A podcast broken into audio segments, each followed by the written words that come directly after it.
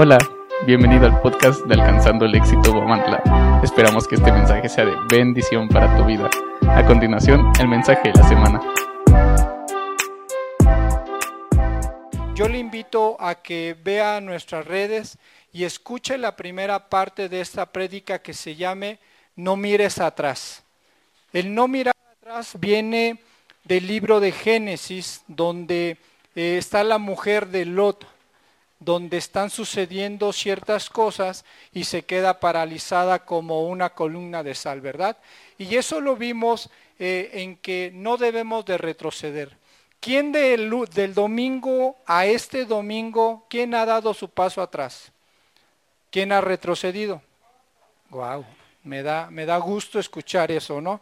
Porque creo yo que estamos buscando siempre ir más adelante, ir conociendo cosas que aunque cada vez que vamos conociendo, nos da miedo enfrentar esa situación, porque no sabemos qué va a suceder. Sin embargo, cuando tú estás confiando en Dios, cuando tú estás confiando en que Jesús es el que va al lado tuyo, es el que abre camino, es el que vas tú confiado siempre avanzando. Y eso a mí me agrada. Y entonces vamos a parafrasear un poco de lo que fue Génesis 19, 12 al 22. ¿Y qué pasó en estos tiempos? Hubo unos ángeles. ¿Qué le dijeron los ángeles a Lot? Que saliera. ¿Por qué? Porque iban a destruir la ciudad. Le dice, toma tu familia, sal de esta ciudad, porque ya Sodoma y Gomorra se volvieron locos, está sucediendo muchas cosas que no le agradan a Dios, pero por la bendición de Abraham, tú que eres su primo, tú que eres su familiar, tú tienes que salir de este lugar, así que toma a quién? A tus hijas, a tu esposa y sal. Va, Lot le comparte a sus yernos y sus yernos le dicen, Estás loco, ¿cómo crees que va a suceder eso? Lo juzgan de loco, sin embargo, ya llegan los ángeles nuevamente y lo apresuran y le dicen, hey, ya vámonos, vámonos porque esto se va a destruir. Ya va a caer fuego, va a caer azufre y si no salimos, nos vamos a quemar. Y, y entonces emprenden la huida, saliendo casi en el punto cero, pero sucede una cosa. ¿Qué sucedió? Que la esposa miró a triste, ¿verdad? Qué triste el mirar atrás. ¿Por qué?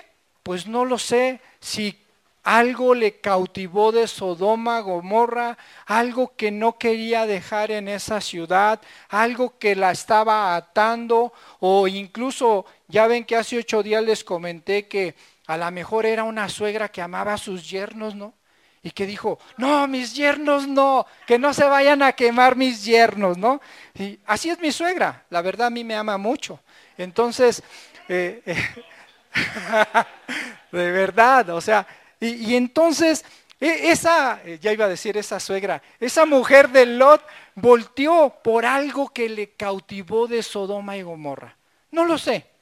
Sin embargo, yo le invito a que usted saque sus conclusiones, que a usted investigue, que se vuelva un teólogo para saber qué sucedió, ¿no? Yo podría decir, no, es que ella pecó y tenía por ahí alguien que le estaba haciendo este, chillar la ardilla, ¿no? Sin embargo, a lo mejor también ella plantó buenas cosas en esa ciudad donde dejó buenas raíces, buenas costumbres, buenos principios y no quería que se perdieran, sino que salieran con ella misma, ¿verdad? No lo sé, pero usted yo le invito a que saque sus conclusiones. Ahora yo quiero que diga conmigo, por favor, yo no miraré atrás porque Dios tiene un presente y un futuro lleno de promesas de las cuales quiero disfrutar.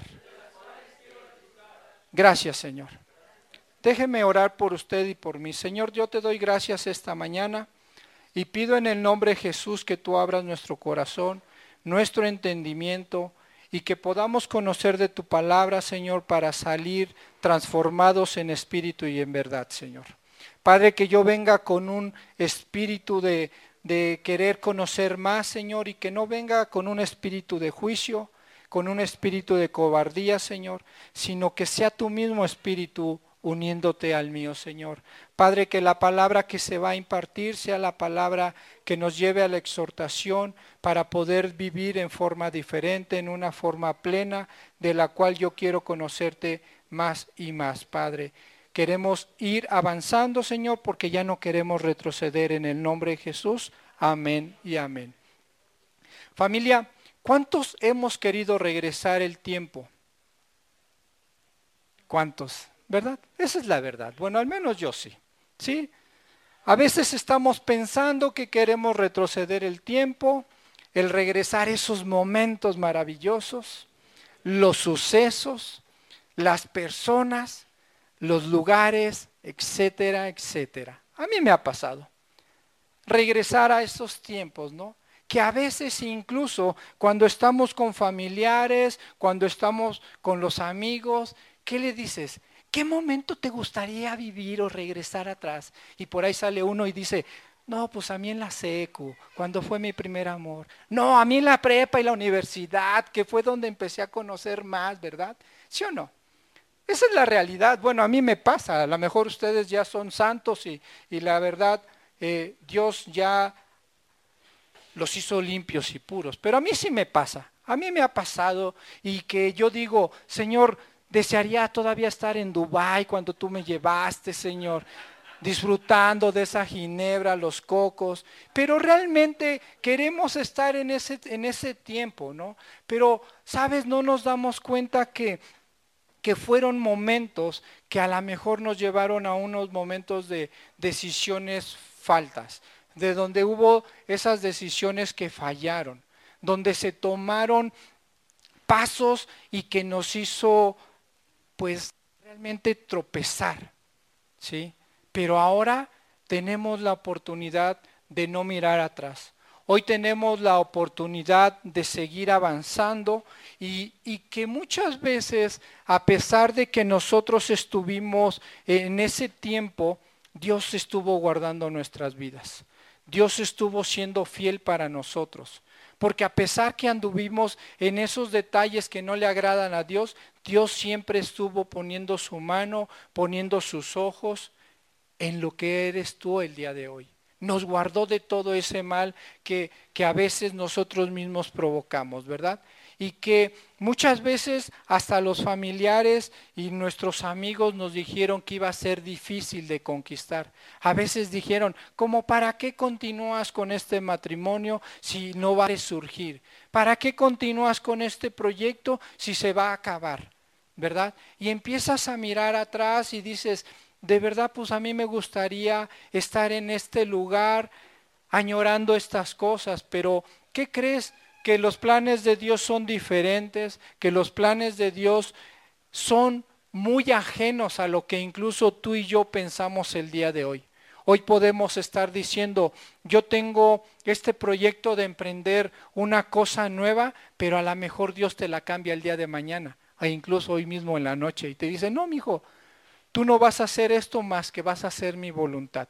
Por eso tenemos que estar muy atentos a su voz, y la verdad, a veces las circunstancias difíciles nos hacen paralizarnos. Lo que sucedió con la esposa de Lot. Se convirtió en una columna de sal. Cuando yo hablo, para mi entender es que te quedas paralizado. ¿Cuántas veces nos hemos paralizado a la circunstancia que estamos viviendo? ¿Cuántas veces estamos viendo que las circunstancias que hoy nos acechan nos hacen que nos paralicemos y que no veamos hacia adelante, sino veamos hacia atrás y empecemos a culpar el pasado, empecemos a culpar incluso las personas, las circunstancias e incluso hasta los jefes con los cuales trabajamos? Los empezamos a culpar. Incluso a culpar al compañero que está a un lado, empezamos a culpar a la mamá que porque no fue buena mamá, al papá que porque no estuvo con nosotros y empezamos a mirar atrás y empezamos a mirar atrás y entonces nos hemos paralizado y eso, sabes, no nos permite ver lo que Dios ya tiene preparado para nosotros. Ese es el problema. Ese es un problema grave que está viviendo hoy la humanidad que se ha quedado paralizado por mirar atrás. Pero hoy tú y yo tenemos la oportunidad de escuchar la voz de Jesús, de saber que su Espíritu Santo está con nosotros y que es el mismo Espíritu que resucitó a Cristo entre los muertos, es el mismo que hoy habita en nosotros para que nos impulse hacia adelante. ¿Cuál es tu circunstancia el día de hoy? No lo sé familia más que tú la sabes junto con Dios. Pero yo te voy a invitar a que tú hoy le digas, Señor, entra a mi vida, fortalece mi espíritu porque yo quiero seguir avanzando. Yo quiero dar ese paso de fe porque tú has sido bueno. ¿Se recuerdan qué leímos en el Salmo 143, 5, 6? ¿Sí recuerdan o no? A ver, los que vinieron hace ocho días y anotaron, los que les gusta anotar. ¿Qué leímos en el 143? Y si me ayuda, Suscarito, por favor, 143, 5, 6. Porque yo te quiero decir que el día que voltees atrás, sí voltees, pero como lo dijo David. David recordó esos días antiguos, ¿sí? Pero también recordó las obras preciosas que Dios ha hecho en nosotros. El problema es que nosotros cuando miramos atrás, ¿de qué nos acordamos inmediatamente? De todo lo malo, de todo lo que se fue, de todo aquello que nos hirió, de todo aquello que nos lastimó. Y realmente eso es lo que no quiere Dios, que nosotros nos acordemos. Saca tu Biblia, porque tenemos problemas ahorita con la proyección. Pero yo quiero que leas el Salmo 143 y alguien que me ayude a leerlo rápidamente, por favor. 5, 6. Y escucha la voz de Dios y escucha lo que está diciendo David en estos tiempos de aflicción que él estaba pasando. Yo creo que David estaba en el monte, David estaba sentado, estaba reflexionando y pensando lo que Dios mismo ya había hecho con él. Sí, Aida, por favor.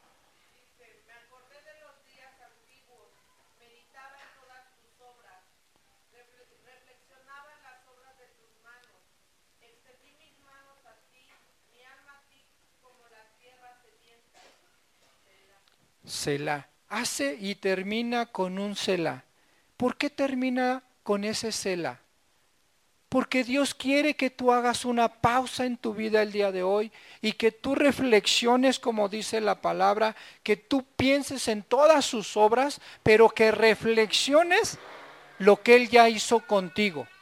Lo que Él hizo en su momento, en ese tiempo atrás, porque creo que Dios sí ha hecho cosas buenas para cada uno de nosotros. Y Dios quiere que tú te acuerdes de esas obras para que tú digas, Señor, si tú lo hiciste una vez, lo vas a volver a hacer. Y entonces tu espíritu entra en ese reposo para que tú reflexiones y pienses lo que Dios quiere hacer con tu vida. Vivimos una, una vida tan acelerada que vamos como al 200, por, 200 kilómetros por hora, que vamos corriendo, que vamos corriendo y vamos perdiendo dirección.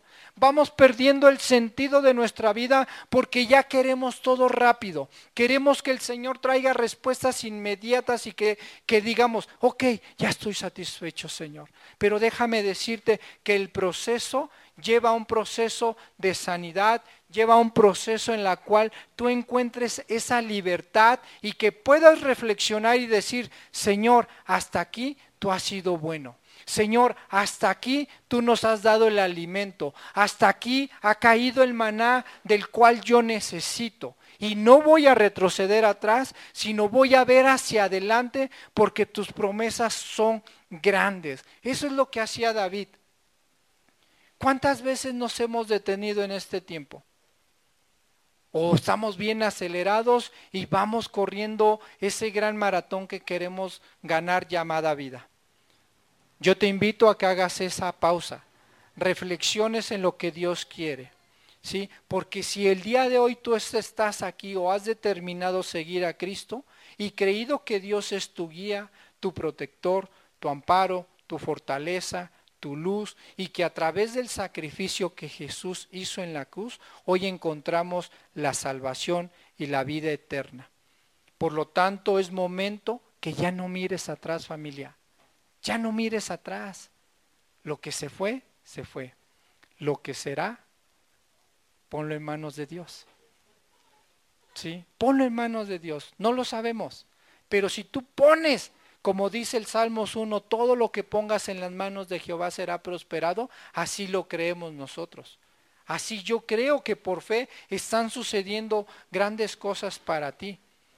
También vemos en la Biblia que algunos retrocedieron y querían volver atrás. Y era el caso famoso del pueblo de Israel. Querían regresar atrás. Y querían regresar atrás cuando ya habían salido de la esclavitud.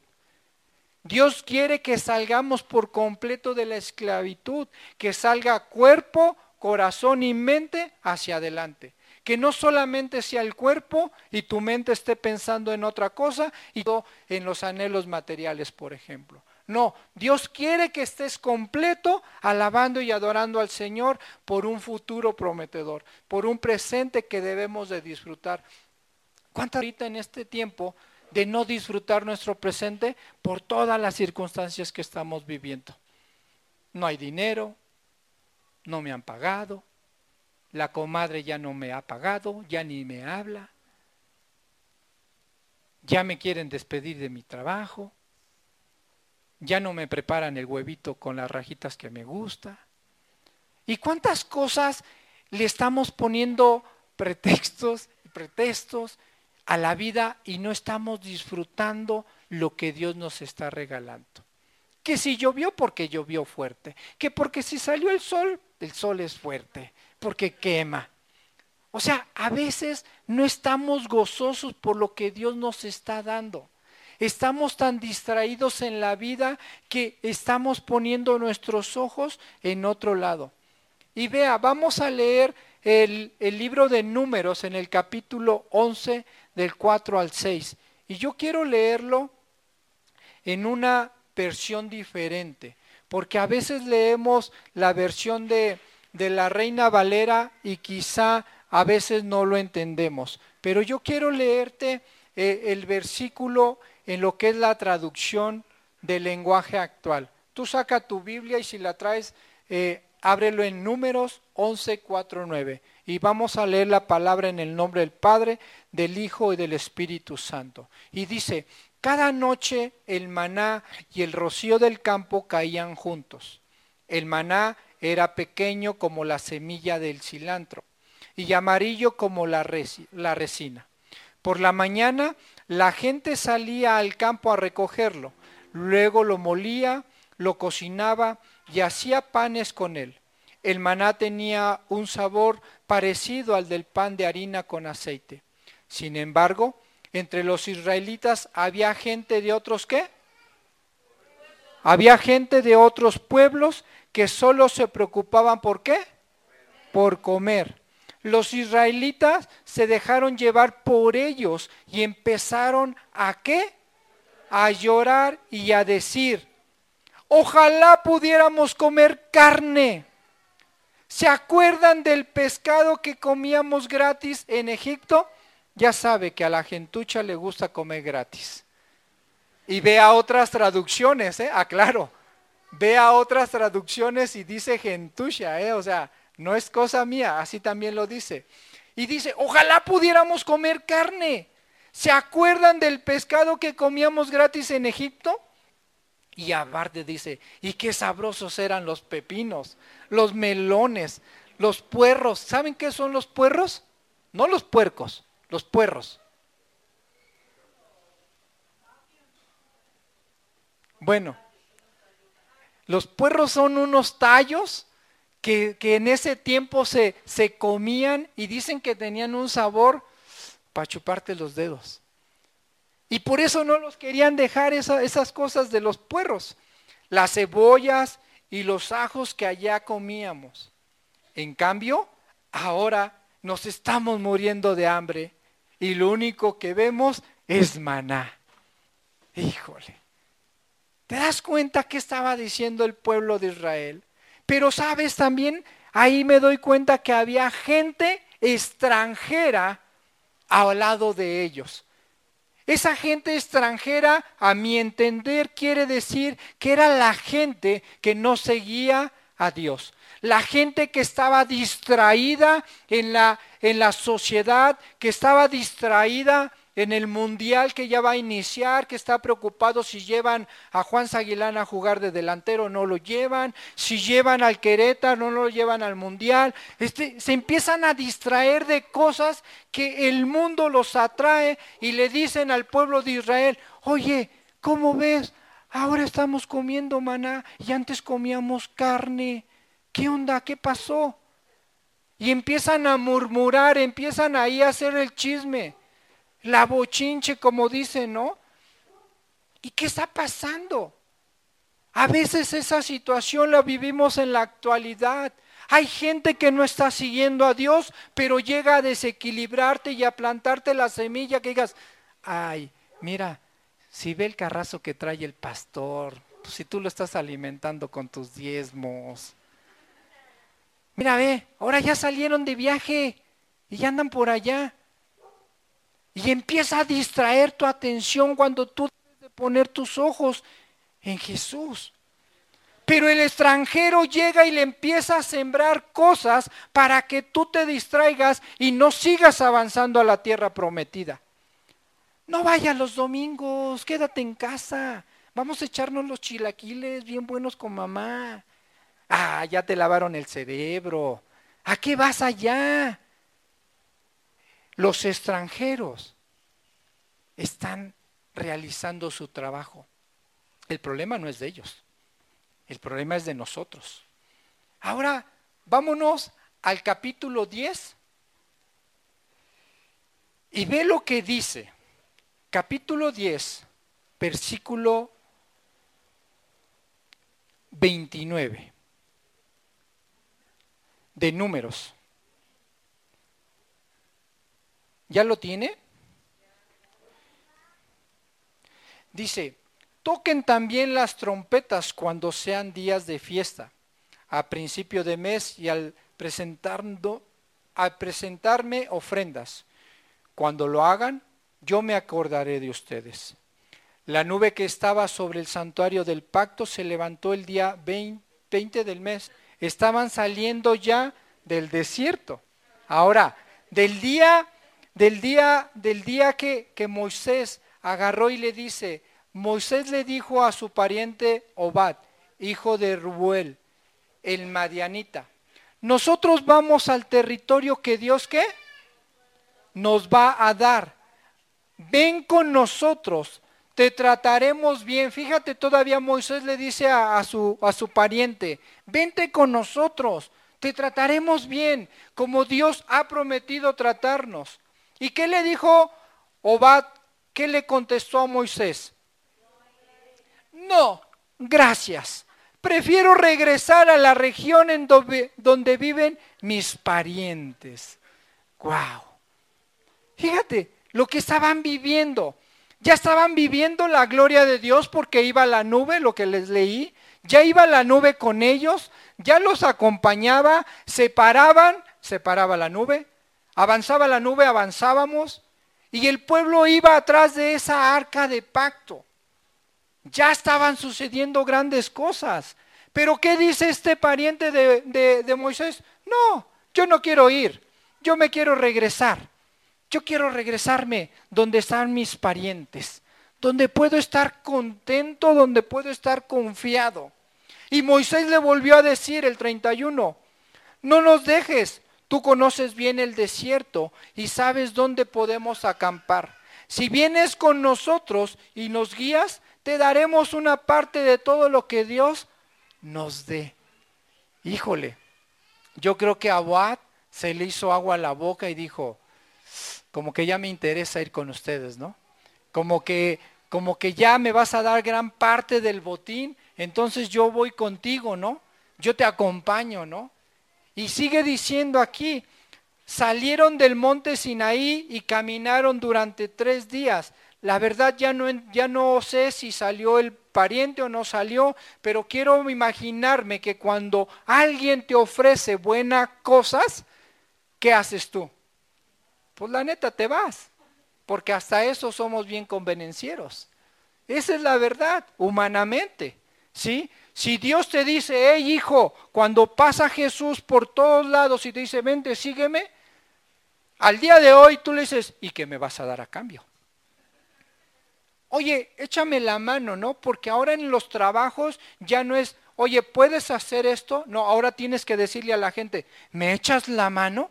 Cuando es la obligación de trabajar. ¿Sí?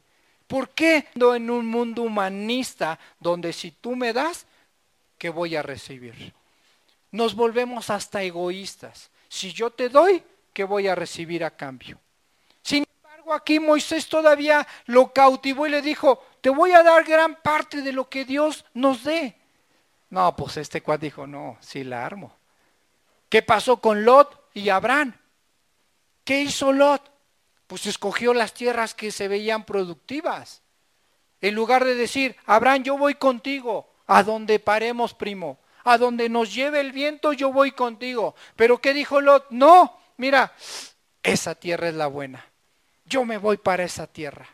Empezamos a actuar en forma egocéntrica, en forma donde nosotros nos estamos perdiendo familia. Sin embargo, aquí puedo determinar que siempre habrá personas que nos quieran llevar al pasado. Sin embargo, la culpa no es de las personas, sino de nosotros que no hemos determinado seguir avanzando. ¿Me escuchaste? Nosotros, la gente no tiene la culpa, ¿eh? déjame decírtelo. Porque ya ves que al inicio de, del libro de Génesis, ¿qué dijo Adán? La mujer que tú me diste. Siempre buscamos ese, esa, ¿a quién le echamos la culpa, no? ¿Por qué pecamos? El tema no es eso. El tema es que nosotros no estamos determinados a seguir avanzando como lo hizo Moisés. Moisés estaba convencido de lo que Dios le había bendecido y lo que el Señor seguiría bendiciendo sus vidas. Las dudas, las declaraciones, nuestras relaciones sociales, nuestra falta de compromiso con Él y de fe nos harán mirar atrás familia. Y ahí estamos en peligro porque nuestro espíritu, nuestra alma y cuerpo serán consumidos por la mentira y por la vergüenza. Ese fuego y azufre que mandó Dios para consumir el pueblo de, de Sodoma y Gomorra es el mismo que ahora no nos cae ese fuego, no nos cae ese azufre, pero sí nos cae la mentira y nos, sentimos avergonzados porque hemos retrocedido, porque hemos visto esa parte que, que nos cautiva todavía de, del mundo. Pero sabes, a eso se llama falta de fe, una fe que no está cimentada en la palabra de Dios. Y si tu fe está menguando, hoy es momento que tú te levantes y digas, Señor, yo no quiero volver atrás y quiero que mi fe aumente, porque no quiero que la ira de tu presencia caiga con nosotros. Váyase a números 1, por favor, 11, 1. Y vea lo que está sucediendo. ¿Sí? Números 11, versículo 1 dice, los israelitas siempre que se quejaban. ¿Con quién? Con Dios, por los problemas que tenían. Cuando Dios oyó sus quejas, ¿qué hizo Dios? A ver de nuevo, porque como que uno no. Se enojó mucho y qué? Y prendió fuego alrededor del campamento. ¿Sabes familia? nos la pasamos quejando, nos la pasamos quejando del pasado, del pasado y el pasado. Y esas quejas le damos la apertura al enemigo para que penetre en nuestras casas, se rompa la atmósfera espiritual y ¿qué crees? Que tu vida sea consumada. Pero no nada más eso, ¿eh? Sino que tú enciendes la ira de Dios. ¿Por qué? Porque estás dudando de su poder estás dudando de su gloria, estás dudando que Él va a hacer las cosas nuevamente. Y déjame decirte el día de hoy, y yo quiero que si tú te sabes este canto conmigo, lo entones aunque sea por dos veces.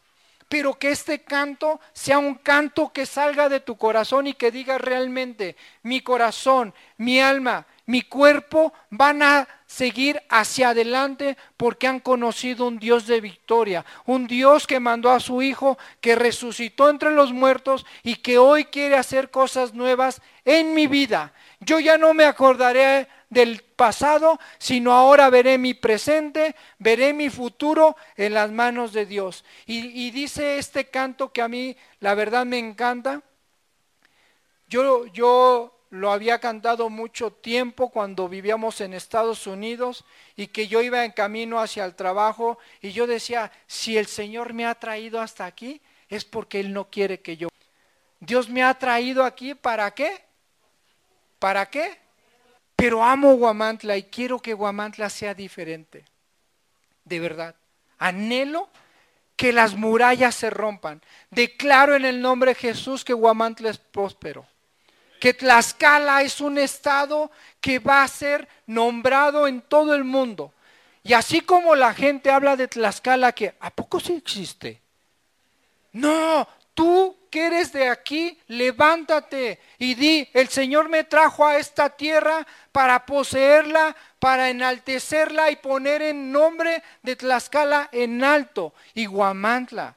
Vamos a hacer el día 29 un desfile de la vida. Yo te animo a que te unas.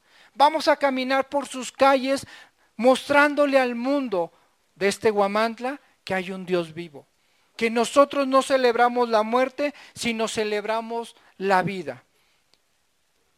Aquellas personas que les gusta leer, a lo mejor van a identificar lo que les voy a decir. ¿Quién ha leído los poemas del señor Edwin Arlington? Un gringo. En la época de 1910, este poeta, fíjate, escribe un poema que se llama Miniver Chevy. Me gustaría que un día lo investigaras. ¿Y sabes qué trata ese poema? Es una catástrofe. Es algo que a mí me impactó y que dije, wow, ¿qué había en el corazón de ese escritor? ¿Qué había en el corazón de esta persona? Porque lees el poema, pero también tienes que leer quién lo está escribiendo. ¿Verdad? Para saber de dónde viene o por qué nace todo esto. Y dice este, este poeta que él escribe pura nostalgia, el descontento y la glorificación al pasado. Glorifica el pasado este cuate. El poema trata sobre las emociones de un orador triste y sobrio que maldice su existencia, que incluso le llaman el discípulo del pasado. Y si tú lees la historia de este señor Edwin, de verdad que desde que nació fue una vida de pesadilla. Porque para empezar, en una mujercita y nació un varón. Y hasta los seis años le pusieron el nombre porque querían ver si se convertía en nena para ponerle el nombre de una mujer. Y lo empiezan a maldecir, lo empiezan a maldecir. ¿Y qué crees? Pues que este cuate termina odiando la vida. Termina odiando su presente, su futuro y su pasado, pero se ata a su pasado para no salir avanzando. Familia, a mí me gustaría que el día de hoy salieran discípulos que sean llamados hijos de Dios, no discípulos del pasado. Nos aferramos tanto al pasado que no queremos soltarlo. Queremos seguir ahí amarrados, atados a ese pasado que muchas veces nos hirió, que muchas veces nos lastimó, que muchas veces nos volvemos codependientes de las personas y no las dejamos ir. Quédate, aunque me maltrates, pero no te vayas, no te vayas. Nos volvemos discípulos de ese pasado. Familia, en lo personal sí me gustaría que el día de hoy tú salieras que eres un discípulo de Dios porque Él te ha librado, porque Él te ha hecho libre y es tiempo que tú sueltes el pasado. Y de verdad que abras tu corazón, que el día de hoy que tú estás aquí es porque te estás dando la oportunidad de seguir avanzando y de ya no mirar hacia atrás. A ver, mira hacia atrás. Qué bueno que los demás están atentos. Ya no mires atrás. No porque sea el pastor te diga, mira atrás y luego, luego voltees. Porque somos bien hábiles. Aquí lo dijo la palabra, ¿no? Hay extranjeros, extranjeros que nos están cautivando y que quieren que nosotros retrocedamos. Te empiezan a ver bien y empiezan a sembrar tu semilla de, oye, vente, vámonos acá. Olvídate de eso. Acá está más chévere. No, familia, no te estoy diciendo que dejes a tus amigos, a tu familia, te estoy diciendo que te vuelvas un discípulo de Dios que ha hecho libre tu vida. Y voy terminando y si me ayuda el grupo de alabanza, por favor. Gálatas 4, 8, 9. Ve lo que dice Pablo para lo que era la iglesia. Pablo está hablando desde su conversión que él era un discípulo del propio Cristo, de aquel que caminó sobre las aguas, él quería probarlo también. Y él no quería volver atrás. ¿Por qué? Porque Pablo, ¿quién fue Pablo? Ese Pablo que era tan violento, que mataba, que hacía sus desórdenes, ¿sabes? Él cuando conoció a Cristo dijo, yo ya no vuelvo atrás. Yo ya no vuelvo a hacer lo que era, sino ahora hago lo que Cristo me está mandando a hacer. Y ese Pablo nos tiene que llevar a que nosotros podamos ser discípulos verdaderos de ese Cristo del cual tú y yo hoy conocemos a través de la palabra, a través de lo que Dios está diciendo. Gálatas 4, 8, 9 dice, ciertamente en otro tiempo, no conociendo a Dios, servíais a los que por la naturaleza no son dioses. Siguiente. Mas ahora, conociendo a quién? A Dios, o más bien, siendo conocidos por Dios, por su misericordia, ¿cómo es que volvéis de nuevo a los débiles y pobres rudimentos, a los cuales os queréis volver a esclavizar? Ve lo que está diciendo Pablo. ¿Ya conoces de Cristo? ¿Alguna vez te hablaron de Jesús? ¿Ya te has comprometido más de diez veces con Dios y dices, no, ahora sí voy a agarrarlo en serio? Ahora sí voy a meterme a su presencia, ahora sí voy a ir a las oraciones, ahora sí voy a ir a los congresos. Pero ¿qué crees? Que las circunstancias te vuelvan a envolver y vuelves atrás. Y Pablo, Pablo está exhortando a la iglesia a seguir avanzando y decirle, ya no vuelvas a esos rudimentos de los cuales ya no tienen efecto en tu vida. Porque anteriormente buscábamos de todo para estar bien buscábamos los métodos para que nuestro cuerpo se sintiera a gusto y decir, ya estoy aliviado.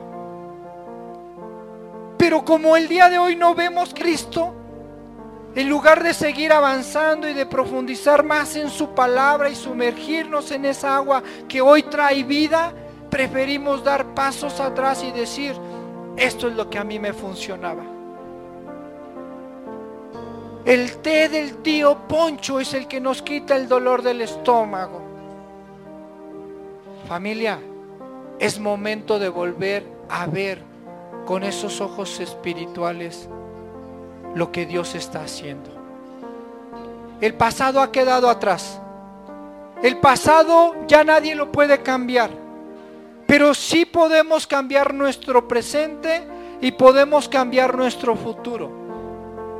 Y si tú crees que todo estaba perdido, si tú piensas que ya todo era ese río que ya no lleva agua, que ya ni es río, es puro caudal, donde las piedras se han secado, donde esa tierra se ha partido incluso por la sequía, hoy te quiero decir esto.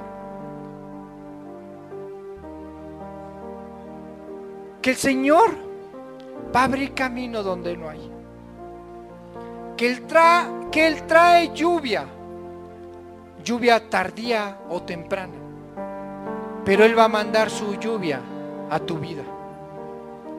Pero Él ya no quiere que tú mires atrás. Él ya quiere que tú veas las grandezas de su gloria. Libro de Éxodo 14, 19, 22, por favor. Y con esto termino.